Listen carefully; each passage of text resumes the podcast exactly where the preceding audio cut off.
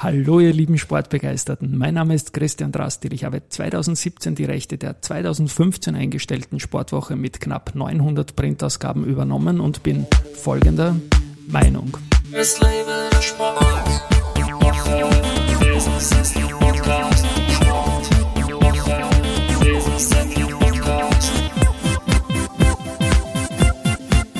Die Augustfolgen des Sportwoche Business Athlete Podcasts sind in Kooperation mit dem Vienna Charity Run, Österreichs größten ehrenamtlich organisierten Charity-Lauf am 18. September, bei dem auch heuer wieder für das Kinderhospiz Sterntalerhof gelaufen wird. Und mein heutiger Gast ist die Generalsekretärin des Austrian Paralympischen Komitee oder Österreichischen Paralympischen Komitee, Petra Huber. Herzlich willkommen, Petra, bei mir im Studio. Herzlichen Dank, Christian. Du, wir haben ja schon viel miteinander zu tun gehabt und ich freue mich immer, euch zu begleiten, den paralympischen Sport.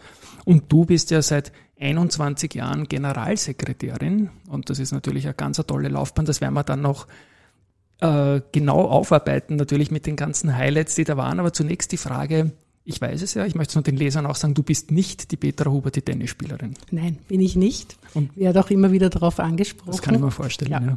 Aber ich bin die Petra Huber. Du bist die Petra Huber und mein Nachbar Hans Huber, den man auch kennt vom OF, ist auch nicht verwandt mit dir, dann haben wir das auch einmal klargestellt.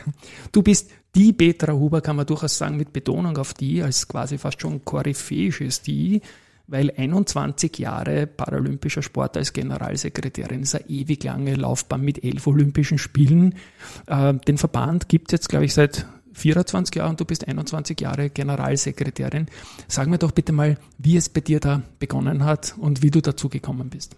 Ganz genau so ist es und so alt komme ich mir noch gar nicht vor. Du schaust doch nicht so. Dankeschön. Du schaust jung aus. Nein, du schaust einfach jung aus. Ja. Und deswegen elf Olympische Spiele, da denkst du mir auch an den Viererzyklus zunächst einmal. Ja, sind Richtig. natürlich Winter und Sommer gemeinsam. Deswegen geht sich das als junge Dame aus bei dir. Danke, ganz ja, so tragisch genau. ist eben nicht. Ich bin 1900, also 98 ist, die, ist das österreichische Paralympische Komitee gegründet worden und ich bin 2001 Generalsekretärin geworden. Äh, damals war das österreichische Paralympische Komitee in der Nichtwahrnehmung. Auch die Athletinnen und Athleten hat niemand gekannt. Mhm. Und wir haben uns zum Ziel gesetzt, von Paralympics zum pa zu Paralympics die Gesichter bekannt zu machen, die Leistungen darzustellen, in den Vordergrund zu heben. Und das haben wir auch geschafft. Jetzt habe ich die, die Gründung nicht mehr so ganz im, im internationalen Vergleich parat in meinem Rückblick. War Österreich da spät dran, normal dran oder eher ein Early Bird, so ein paralympisches Komitee zu gründen? Also das Internationale Paralympische Komitee ist auch eine sehr junge Organisation, okay. hat sich 1989 gegründet und mhm. hat heute seinen Sitz in Bonn. Mhm. Und wir waren da eigentlich recht innovativ mit 1998. Also es ist früh erkannt worden, dass es notwendig ist, dass sich aus dem Behindertensport ein paralympisches Komitee bildet und somit auch leichter Gelder lukrieren kann, weil man sich wirklich auf die paralympische Bewegung und auf die Entsendung zu Paralympics konzentrieren kann. Mhm. Und wir sind ja auch sehr, sehr erfolgreich. Wie gesagt, dazu kommen wir noch. Ich möchte noch ganz kurz zurückgehen. Im Vorgespräch Tennisspielerin Petra Huber. Du selbst bist auch Sportlerin, Skifahrerin und warst ja durchaus erfolgreich auch. Vielleicht auch da ganz kurz noch was dazu. Ja, in meiner Jugend äh, ohne Sport äh, ist natürlich ist nichts gegangen. Äh, Leichtathletik, LCAV Dubrava habe ich trainiert. Dann bin ich im alpinen Skilauf mal Landesmeisterin geworden. Also ja, jetzt nicht die großen ja. Erfolge. Landesmeisterin aber, in, in der österreichischen Nation. Also Entschuldigung. So kleine also, Erfolge habe ich errungen. Und jetzt bin ich noch einmal neugierig. Ähm, nämlich ist für mich nicht unwichtig, das auch einzuordnen. Äh, welche Skidisziplin warst du am besten und was hast du Leichtathletik am liebsten und am besten gemacht? Also beim Skifahren Riesentorlauf. Hat ja. mir immer Spaß gemacht. Nach wie vor ist Skifahren meine Leidenschaft und in der Leichtathletik waren es die Sprintdisziplinen. Spannend, spannend, spannend. Und du bist ja schon vorher über den Stichwort ASCO im Sport tätig gewesen. Ähm, was genau waren die Beweggründe, sich dann so markant für den paralympischen Sport zu äh, interessieren und da auch aktiv zu werden und das wirklich in die Hand zu nehmen? Ja, der Behindertensport ist, hat ihn schon lange gegeben, aber war halt noch in der Wahrnehmung so gut wie nicht vorhanden.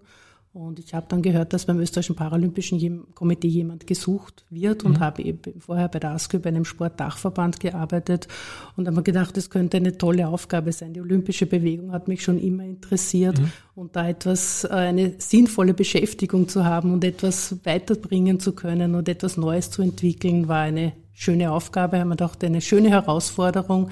Ich äh, bewerbe mich und bin dann auch ausgewählt worden. Und ich habe jetzt keine Zahlen parat und wie immer gibt es auch kaum Vorgespräche oder sonst irgendetwas. Wie war die Dimension vom paralympischen Sport in Österreich damals? Ist das alles nur überschaubar klein gewesen oder gab es da schon verschiedenste Sportlerinnen und Sportler, die du dann halt zu einem starken Team geformt hast? Ja, es hat tolle Athletinnen und Athleten bereits gegeben, die halt nicht bekannt waren, wie jetzt mhm. Thomas Geiersbichler, zum Beispiel Walter Ablinger, also die jetzt in Österreich bekannt sind. Man ja. weiß auch mittlerweile, dass die Paralympics eben in Tokio und in Peking stattfinden. Man hat viel im Fernsehen und über die sozialen Medien verfolgen können. Also da hat sich sehr viel getan und wir haben auch große Unterstützung auch von dir mit deinem Magazin. Also da ein positives Interesse, danke ja, dafür. Ja, ja also ja. das ist, da hat sich wirklich viel entwickelt. Eben auch damals schon äh, tolle Athletinnen und Athleten, aber die halt nicht bekannt waren. Mhm. Du hast zuletzt auch gesagt, als wir ein Interview gemacht haben nach Peking, hast du gesagt, es ist uns gelungen, eine noch nie dagewesene Aufmerksamkeit für den paralympischen Sport zu generieren. Das kann ich nur unterstreichen. Ihr nutzt da auch moderne Medienformen und so weiter, habt Olympiastudios und alles Mögliche gemacht. Äh, wie schwierig war es da für dich, vor allem in den ersten Jahren, als du da eingestiegen bist im Jahr 2001, da mal die Aufmerksamkeit für sich zu reklamieren und für deine Athletinnen? Ja, wichtig war mal den Sport auch als Leistungssport, als Spitzensport darzustellen und bekannt zu machen, Sponsoren zu finden, viel Überzeugungsarbeit zu leisten. Aber wenn man die Athletinnen und Athleten vorstellt, wenn man einmal, wenn man sie einmal kennengelernt hat und vor allem, wenn man einmal bei Paralympics war, dann ist man begeistert, dann interessiert einem das Thema. Darum ist es auch wichtig, dass möglichst viel dann auch im Fernsehen gezeigt wird, dass über die sozialen Medien viel läuft, dass man einfach die Geschichten kennt, die Geschichten dahinter, wie sie zum Sport gekommen sind, äh, was sie antreibt, warum sie so dranbleiben, täglich trainieren, das ist interessant und das ist eben auch der gewisse paralympische Spirit, der einen einfach nicht mehr loslässt. Ich sage bei jedem Podcast, es gibt da immer, Entschuldigung, zwei, drei Momente, jetzt glaube ich, haben wir uns unterm Tisch kurz versehentlich berührt, zwei, drei Momente, wo man schade dazu sagen kann, dass es kein Bild dazu gibt, weil das Leuchten in den Augen äh, vom, vom, vom Interviewpartner, Partnerin dabei ist und dass, wenn du über deine Athletinnen und Athleten und über deine Aufgabe sprichst, dann leuchten deine Augen und ich finde sowas eigentlich immer sehr, sehr, sehr schön. Du hast schon ein paar Namen auch genannt, jetzt Ablinger, Geiers, Bichler, das sind ganz bekannte äh, Athleten. Wie ist es in der Wahrnehmung jetzt über die Jahre gelaufen, die Gleichberechtigung zum nicht-paralympischen Sport zu bekommen. Ich glaube, es ist gelungen in den letzten Jahren und mit einem markanten Schub, vor allem, glaube ich, seit den letzten beiden Olympischen Spielen. Siehst du das auch so oder habe ich da nur die junge Wahrnehmung, gerade der jüngeren Vergangenheit? Ja, zu Beginn waren die Schritte kleiner, dann waren sie oder sind sie größer geworden.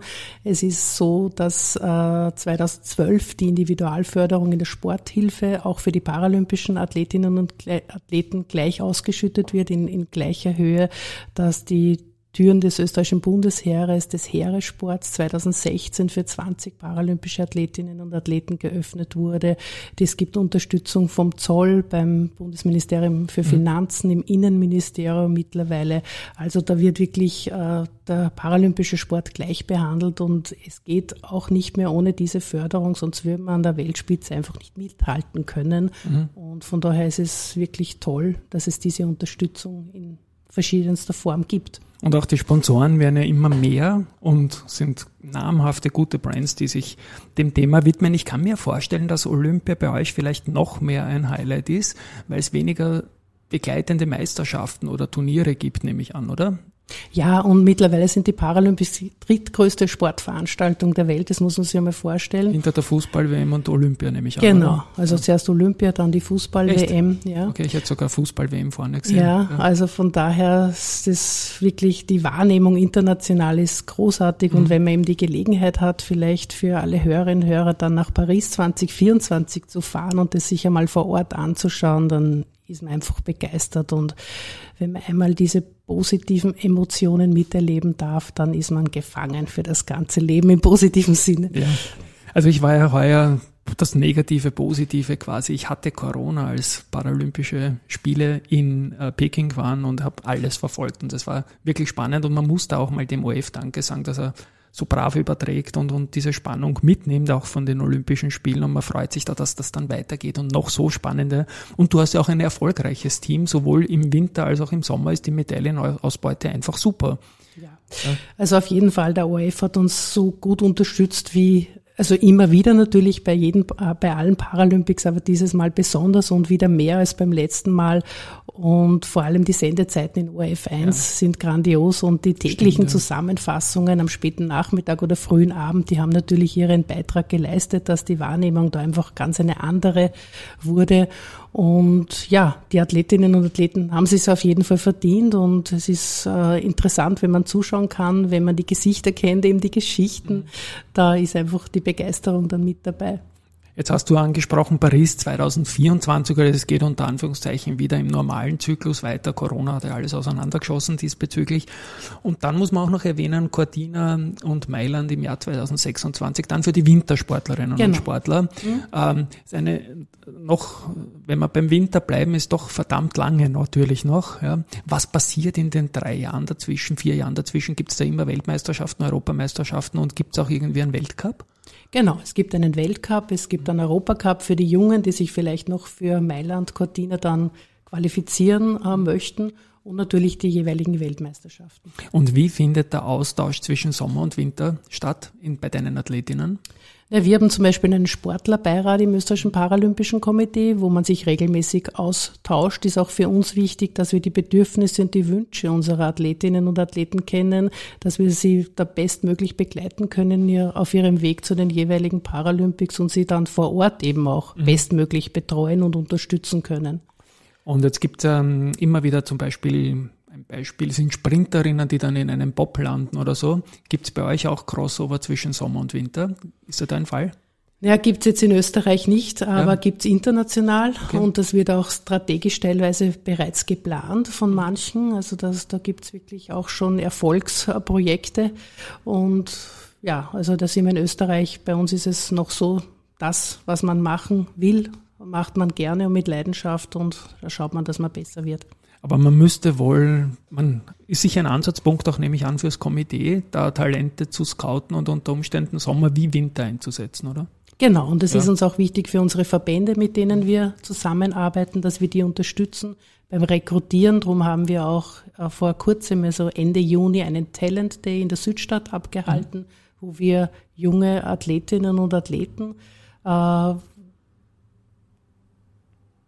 die Möglichkeit geboten haben, verschiedene paralympische Sportarten auszuprobieren. Und es ist einfach wichtig, dass man Freude am Sport gewinnt, dass man mal die Sportarten kennenlernt und dann vielleicht auch in weiterer Folge, das wäre natürlich äh, das Allerbeste, dann an einem Verein andockt und mhm. dort dann auch äh, den Sport ausübt. Und wenn irgendwann dann einmal ein paralympischer Athlet oder eine paralympische Athletin äh, daraus wird, wäre es natürlich großartig, aber das kann man natürlich von äh, Kindern und Jugendlichen aus noch nicht so planen.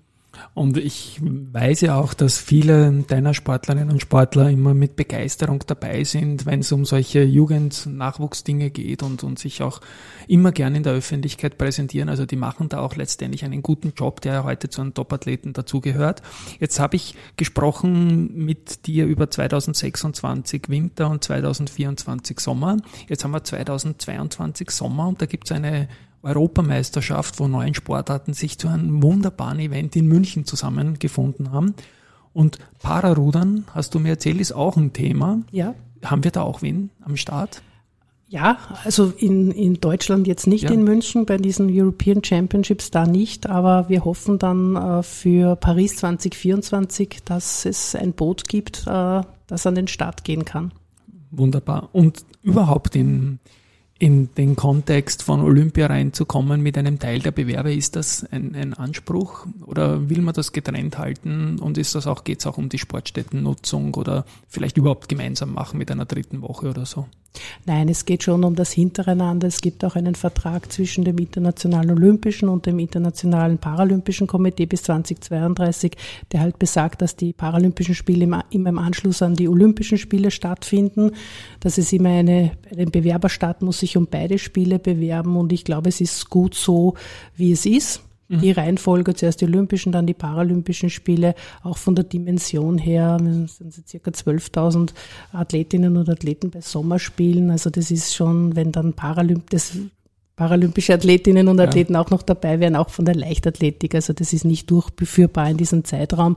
Und ich finde es ja auch gut, dass man hintereinander äh, Sportstätten eben für zwei Riesenevents nützt ja. und von der Nachhaltigkeit ja auch äh, ist vorgesorgt, dass dann genauso die paralympischen Athletinnen und Athleten weiterhin dort auch äh, Weltmeisterschaften oder andere Meisterschaften dort genauso abhalten können. Jetzt bist du auch in einer Funktion bei den Bundessporteinrichtungen, ich glaube Bundessporteinrichtungen GmbH heißt ja. das. Da wird es nämlich an ein wichtiges Thema auch sein, paragerechte Sportstätten zu schaffen oder umzurüsten, nehme ich an, oder? Genau, das ist natürlich ja. auch eines meiner Themen, äh, da immer Bewusstsein äh, zu schaffen, dass es notwendig ist, dass halt alle Athletinnen und Athleten entsprechend zu ihrer, äh, wie die Schwimmer zum Beispiel, ohne eine äh, Hürde, also ja. Äh, Schwimmerinnen und Schwimmer, die in, in einem Rollstuhl sitzen, dann natürlich auch zum, zum Trainingsbecken kommen, äh, ohne großen Aufwand natürlich. Das ist eine meiner Aufgaben und äh, Barrierefreiheit sollte halt nicht nur baulich, sondern auch äh, in den Köpfen ja. stattfinden. Ich habe mal bei der erste grob gearbeitet und eine liebe Kollegin, wir haben uns kaum überschnitten, Sabine Weber-Treiber, ja. brauche ich dir nicht mhm. vorstellen, eine geniale Schwimmerin, die nach einem Schicksalsschlag da, glaube ich, ganz, ganz hervorragend in der Weltspitze jahrelang dabei war und vielleicht auch noch ist. Ich weiß es jetzt nicht so genau, aber sie ist da für mich sicherlich auch ein Bezugspunkt im paralympischen Spitzensport natürlich. Du hast auch noch viele weitere Funktionen, natürlich auf europäischer Ebene im Europäischen Paralympischen Komitee seit 2008 wie findet da der Austausch statt und was ist da die Agenda eigentlich und wie oft trifft man sich? Also wir haben es geschafft, 2007 äh, mittels einer Bewerbung, dass wir das Europäische Paralympische Komitee nach Wien gebracht haben. Das mhm. hat äh, mittlerweile, also seit 2018 einen Sitz hier, eh ganz in der Nähe im zweiten Bezirk. Mhm. Und äh, es ich auch nicht, ja. ja, es ist wichtig, einfach ein Netzwerk zu haben und jetzt auch von Österreich da auch maßgeblich mit dabei sein zu dürfen und mitzuarbeiten, dass man da auch die Wünsche der Athletinnen und Athleten äh, am besten umsetzen kann und da wirklich äh, im Zentrum ist, äh, wo sich äh, der Sport auch äh, entwickelt und wo man darauf bedacht ist, äh, dass man immer wieder innovativ auch tätig ist. Mhm. Du hast auch Funktionen bei der NADA, Stichwort Anti-Doping, bei der Sporthilfe, ASKÖ wieder. Da geht es nämlich an auch immer wieder um die Schnittmenge deiner Sportler. Ist das richtig so? Oder, oder, oder, bringt man auch deine Erfahrung als Topmanagerin generell? Ja, ich bin auch Sportwissenschaftlerin, also ich habe Sportwissenschaft und Sportmanagement studiert. Also da kommen beide Bereiche natürlich äh, dann, die ich einsetzen kann. Und mein Erfahrungsschatz ist mittlerweile ein sehr großer und den bringe ich natürlich auch all diesen Bereichen sehr gerne ein. Du hast jetzt elf Olympische Spiele begleitet als Generalsekretärin. Ich denke, du hast noch weitere Ziele da. Diese Zahl, die für mich ja auch nach rekordverdächtig klingt. Ich habe sie im Winter mal abgesteckt. Ich glaube, wir hatten das noch nicht in Österreich, dass jemand länger dabei ist. Ähm, schwierige Frage der, der Rückblicke immer. Würdest du Highlights nennen können? Was waren die besten Spiele oder vielleicht sogar die besten Einzel- oder Teamleistungen? Ja, also das sind verschiedene Betrachtungsweisen. Also für uns waren 2008 die Spiele in Peking einfach die ersten Spiele, die eine gewisse Wahrnehmung geschaffen haben. Damals mit den Erfolgen von Thomas Geiersbichler mhm. war auch das Medieninteresse zum ersten Mal groß. Es ist dann zum ersten Mal auch äh, mit dem Thomas Geiersbichler als äh, Testimonial ein für ein äh, Mobilfunkunternehmen mhm. ein eigener Werbespot gemacht worden. Also das war ein großer Schritt und da ist das Thema, dann hat man mal gesehen, so in Österreich zum ersten Mal so richtig angekommen. Da Vancouver waren tolle Spiele von der Bevölkerung her, also die Kanadier waren total begeistert und haben, egal von welcher Nation, alle angefeuert. Also es gibt eigentlich bei allen Spielen äh, schöne Erinnerungen und die Leistungen stehen natürlich immer im Vordergrund. Unsere Teams waren so gut wie immer erfolgreich. Also das trägt natürlich dann auch ähm, wesentlich dazu bei, dass man das alles in, in besondere Erinnerung hat. Und die letzten beiden Spiele in Tokio und Peking waren jeweils eine Herausforderung. Es war ich glaube, es hätte keine andere Nation der Welt es geschafft ähm, wie Japan, dass man Spieler in so einer Ausnahmesituation auch abhalten kann. Es mhm. ist einfach nur mit wirklich Disziplin gegangen, dass das ja. möglich war und wirklich äh, wir waren überaus dankbar dafür, dass die Spiele, auch wenn es für uns als Organisation eine große Herausforderung ja. war, aber die, die Spiele stattfinden haben können und dass die Athletinnen und Athleten ihre Leistung zeigen haben dürfen. Ja, und Peking äh, war dann noch äh, eins obendrauf, aber für uns mit den äh, Medaillenerfolgen, also einfach ja. großartig. Ja. ja mit 13 Medaillen, das war einfach äh, und eben zwei Sportler, ein, ein Athlet mit seinem Guide, dass er in jeder Disziplin dann eine Medaille gewinnt. Das hat noch ja. keine Österreicherin und kein Österreicher davor geschafft. Na, du hast jetzt ein paar wichtige Sachen angesprochen, für mich auch natürlich die Corona-Spiele, die du angesprochen hast. Ich kann mich erinnern, wir haben ja da so Sportwoche-Karten für alle Athletinnen und Athleten gedruckt und da war halt die Frage, wer hat Covid, wer darf mitkommen, wen darf ich überhaupt nominieren, alles im letzten Moment. Wie läuft bei Olympia vorher, kriegen die das überhaupt hin oder müssen die das absagen? Das waren ja ganz, ganz große Herausforderungen. Und du hast auch Geiersbichler angesprochen. Für mich subjektiv ist er natürlich das Gesicht irgendwie äh, aus deinem Athletenpool. Ich habe ihn jetzt auch bei Liverpool Salzburg getroffen, super unterhalten auch und äh, ich meine, der ist wirklich ein, ein Botschafter, ja, muss man sagen, mit leuchtenden Augen auch. Ähm, ja, wie wird es jetzt in der kurzen äh, Zukunft, in der nahen Zukunft weitergehen? Wir haben jetzt den Talent Day heuer gehabt, was steht bis Jahresende noch auf der Agenda? Was sind deine Ziele für bis Jahresende oder Main Events? Ja, zum ersten Mal fliegen wir jetzt nach Paris. Äh, fliege ich mich mit einem Kollegen nach Paris Ende September und wir schauen uns einmal die Sportstätten in Paris an. Für 2024 Für 2024 erfahren einmal ja. alle Informationen, die wir jetzt einmal schon benötigen. Und dann geht's eigentlich schon in die Vorbereitung. Dann werden wir uns strukturieren und äh, ein Konzept entwerfen, wie wir am besten alle Bereiche die uns dann, die wir dann lösen müssen beziehungsweise betreuen müssen, wie wir die am besten umsetzen. Das sind sicher Riesenherausforderungen, die da, die da kommen werden. Und 2023 noch so ein Zwischenjahr nämlich an, wo es aber auch darum geht, viel aufzubauen und auch letztendlich die Awareness zu halten, die man in solchen Olympiajahren hat, oder? Ja, also wir möchten auf das auf jeden Fall und wir möchten auch, äh, wenn es irgendwie noch möglich ist, auch äh, gerne wieder einen Talent Day organisieren. Mhm. Und die Südstadt bietet sich dafür an. Oder ja, oder, Change of Location. Oder wir überlegen auch vielleicht einen Winter äh, Talent mhm. Day gemeinsam mit dem ÖSV zu machen. Also da gibt es einige Überlegungen. Schauen wir mal, was in der nächsten kurzen Zeit möglich ist, aber äh, mittelfristig auf jeden Fall. Liebe Petra, ich bin mit meinen Fragen durch. Ähm, ganz zum Schluss noch, gibt es irgendetwas, irgendeine Botschaft, irgendein Anliegen, irgendein Call to Action, den du noch bringen möchtest? Ja, mich würde es freuen, wenn man einfach äh, sich einmal das, dem Thema paralympischer Sport widmet, einmal anschaut, äh, welche Athletinnen und Athleten gibt es, wenn es nicht ohnehin schon bekannt sind.